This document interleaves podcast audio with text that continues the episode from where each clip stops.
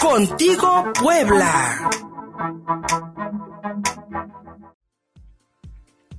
10 de la mañana con 37. Ya está en la línea telefónica mi querido Moisés Ruiz del Observatorio Metropolitana, Metropolitano de Puebla, cada miércoles aquí con nosotros. Y pues contrario a lo que sucede, por ejemplo, aquí en Puebla, donde pues institutos de planeación metropolitana estarían desapareciendo, la Cámara de Diputados está preparando un dictamen para que sea obligatoria su creación tanto a nivel municipal y estatal.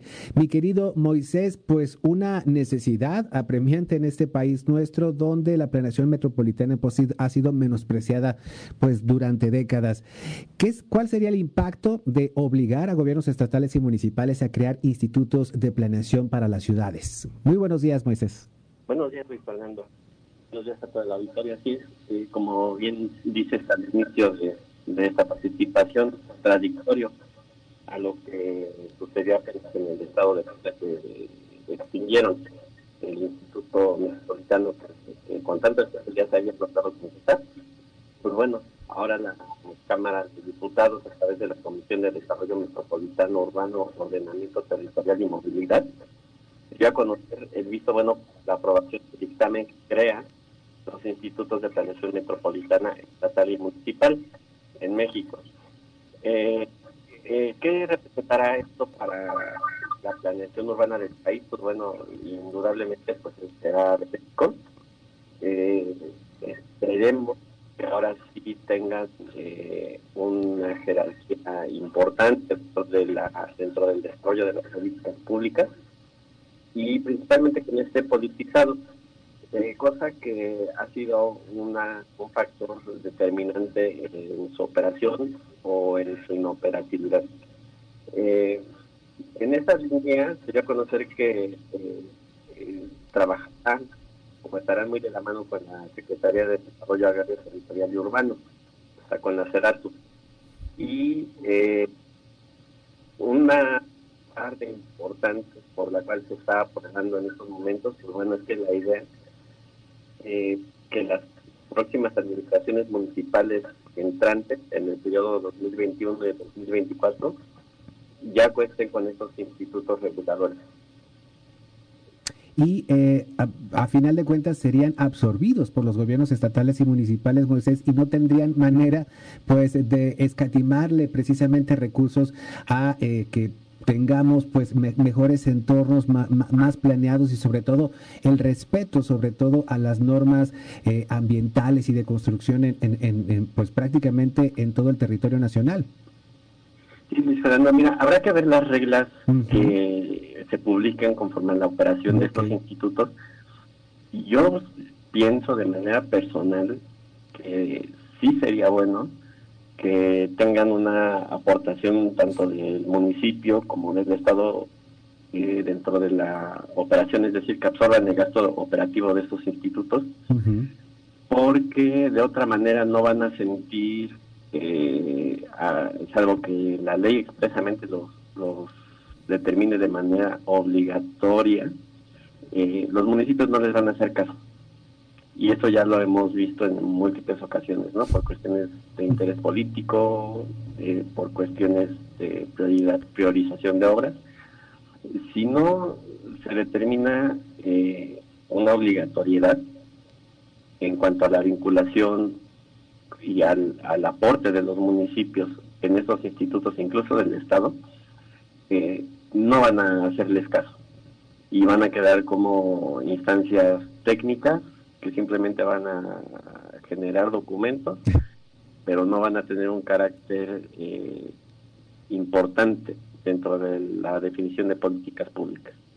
Moisés Ruiz del Observatorio Metropolitano de Puebla, eh, ayer que me, estaba este, documentando un poquito sobre el tema, me llamó la atención que la zona metropolitana de Puebla, Tlaxcala, es un fenómeno de crecimiento desbordado de ciudades eh, pero en un ámbito interestatal muy parecido o más bien prácticamente sería este los dos casos principales en el país eh, el de la el de la zona que habitamos aquí en Puebla y en el Valle de México pues donde comparten territorio municipios del Estado de México con las eh, las alcaldías de la Ciudad de México. Y esto tal parece que es una preocupación que está en el ojo de los diputados porque pues bien podemos eh, eh, eh, equiparar y comparar pues el grado de contaminación, el grado de pues de precariedad en los servicios públicos, es decir, podríamos encontrar graves similitudes entre estas dos zonas que pues no son, vaya, no son atendidos o sobre los, sobre los cuales pues no hay estudios, no hay conocimiento.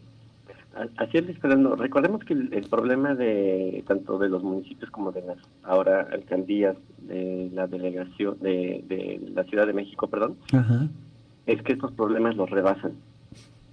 No, no tienen capacidad para diagnosticar, eh, para determinar soluciones e incluso a entidades operativas, como, como bien lo señalaste, entre Puebla y Tlaxcala, pues no hay una coordinación adecuada. No para que entre ellas puedan definir este, estrategias eh, pues de carácter metropolitano que les, que les impacta a ambos estados, eh, pues no, no hay dicha coordinación y, desde hace muchos años estos esfuerzos de, crear estas instancias, pues de algún modo intermedias eh, o vinculadoras este, entre estas, este, entre los gobiernos municipales, estatales, y hasta con la federación, porque viene en el caso Puebla Tlaxcala y en el caso de la Ciudad de México, tiene que participar la federación para regular todos estos territorios. Entonces, bueno, como son, son problemas que los rebasan, eh, pues bueno, la, la figura de los institutos metropolitanos eh, vendría a coadyuvar, a encontrar soluciones, a diagnosticar y a ofrecer propuestas, incluso la coordinación de proyectos estratégicos que ayuden a, minimizar eh, pues, todas las problemáticas que se presentan. Pues sí, mi querido Moisés, a final de cuentas, pues tendríamos que poner la técnica, el conocimiento tecnológico en favor de la patria. Y pues lamentablemente lo que vemos de pronto también es un menosprecio al conocimiento y pues sobre todo recortes en este sentido. Y pues ya veremos el alcance que tiene esta iniciativa de que tiene la Cámara de Diputados. Y mientras tanto, mi querido Moisés Ruiz, para quienes nos escucharon y quieran saber más del Observatorio Metropolitano de Puebla, ¿cuáles son las vías para encontrarnos, amigo? Gracias, Luis Fernando. Se encuentran en Facebook, en Observatorio Metropolitano Puebla, en Twitter en OMP-AC. Y solo como comentario final, Luis Fernando, pues bueno, habrá que esperar aquí cómo toma esta propuesta el gobierno del Estado, porque obviamente va a tener que recular en este con la extinción reciente del Instituto Metropolitano de Planación y bueno, pues a ver en qué en qué términos se crea ahora otro instituto y destinarle recursos como debe ser. Muchísimas gracias, Moisés. Gracias, Luis Fernando. Moisés Ruiz del Observatorio Metropolitano de Puebla. 10.45, pausa y seguimos contigo, Puebla.